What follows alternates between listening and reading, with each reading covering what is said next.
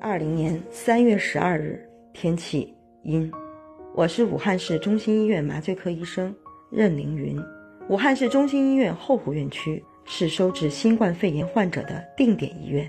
三月八日，这里收治了一名需进行紧急剖宫产手术的新冠肺炎确诊产妇。当我准备为产妇进行椎管内麻醉时，我发现她情绪激动，不停地问我们：“孩子会不会有事？”为了麻醉能顺利进行。我握着她的手，安慰她不要担心。等产妇心情平静后，我指导她将身体弯成了虾米状，然后实施麻醉。麻醉我们通常靠平时扎实的基本功练就手感而进行，可穿着防护服和隔离衣让行动变得费劲，戴着三层手套让操作手感迟钝，护目镜和面屏也让视野变得不再清晰。我小心谨慎，竞争以毫米推进，确保万无一失。随着那一声洪亮的啼哭，孩子顺利来到了这个世界。直到手术顺利结束，母子平安返回病房，我们才松了口气。而此时的我们已经汗流浃背。三月十二日，武汉天气阴。我是浙大邵逸夫医院重症监护室主管护师方小航。今天是我们一行人来武汉的第二十八天。Z 八病区的工作紧张有序地进行着，每一天迎接我们队员的都是新的挑战。你看不见的是医生怎么开医嘱的，办公室里他的脑袋是歪的，他的脸和电脑是几乎贴在一起的。你看不见护士是怎样核对医嘱、发药、抽血、打针的。我们每一个人喘着气、吃力和使劲的样子，都是因为眼睛看不见。手里没触觉造成的表现，很可爱吧？当然，你更看不见的是护士姐姐是怎样给病人理发的。讲起理发，奶奶是第一个提出想理发的病友，她已经是九十三岁高龄了。为了实现奶奶的小小愿望，我们找来了黄色垃圾袋，撕开裹在奶奶的脖子周围，然后我用护士站的剪刀和奶奶自己的木梳子开始剪发。二十分钟后。之前奶奶凌乱头发被剪短了，整齐了很多。剪完发，奶奶开心的像个孩子，还在我的胳膊上亲了一口。二零二零年三月十二日，武汉天气晴。我是天津医科大学肿瘤医院肺部肿瘤科护士王颖。今天是我们来武汉的第二十二天了。我所在的病房中有一位患者奶奶告诉我们。他的老伴儿和另一位亲属都是因为新冠肺炎去世的，他自己又从方舱医院来到了重症病区，觉得没有希望了。为了让奶奶重拾信心，我们说了一个善意的谎言：您来到这里是因为我们来帮忙了，这里条件更好，人手更足，方便照顾您呀。来这儿安心治疗，大家都会越来越好的。在大家的反复宽慰下。奶奶情绪没有刚开始那么悲观，精神也好了一些。我们和大家约定好，今后会给奶奶更多的关注，帮助她重燃对生活的希望。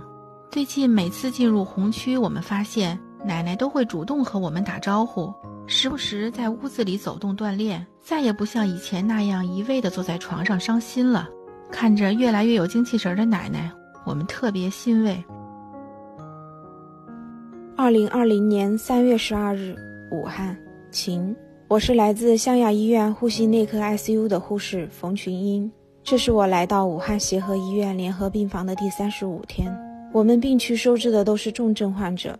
凌晨四点，武汉协和西院十一楼东病区里十分的安静，只听得到我们护士巡视病房轻轻的脚步声，还有心电监护仪工作发出的滴滴声。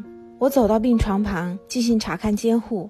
一位年纪较大的患者非常不好意思地告诉我，他想上厕所，估计是憋了很久。他不好意思地解释着：“如果不是万不得已，我真不想麻烦你们。”这位患者是危重病人，我评估了一下他的生命体征和缺氧程度，如果不上氧气，可能会比较危险。即便厕所就在旁边，我也没敢冒险。我灵机一动，抄起一个脸盆，外面套上两层塑料袋，临时充当起了便盆。这样就能解决患者的燃眉之急了。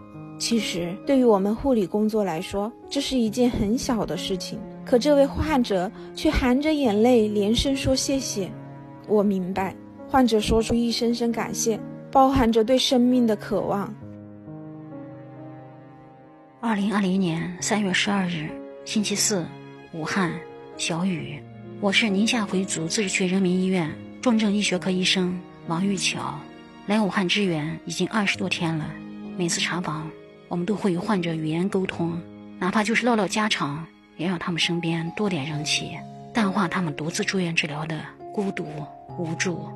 一位七十八岁、合并二十年糖尿病的卧床老太太，每次查房时握着我的手说。王医生啊，我现在还有咳嗽、胸闷等等，现在千万不能让我出院啊！老伴身体不好，出院会传染给老伴和家里人。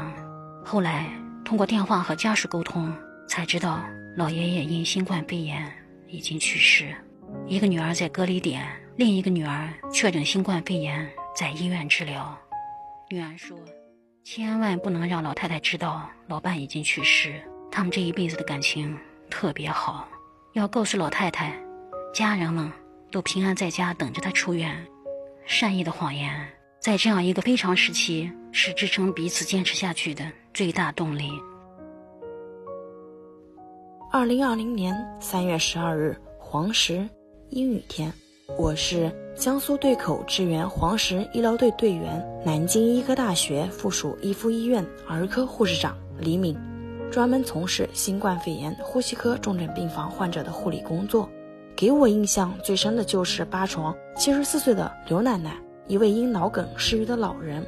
第一天我接班以后，曾尝试喊她奶奶，她看看我，没有过多的回应。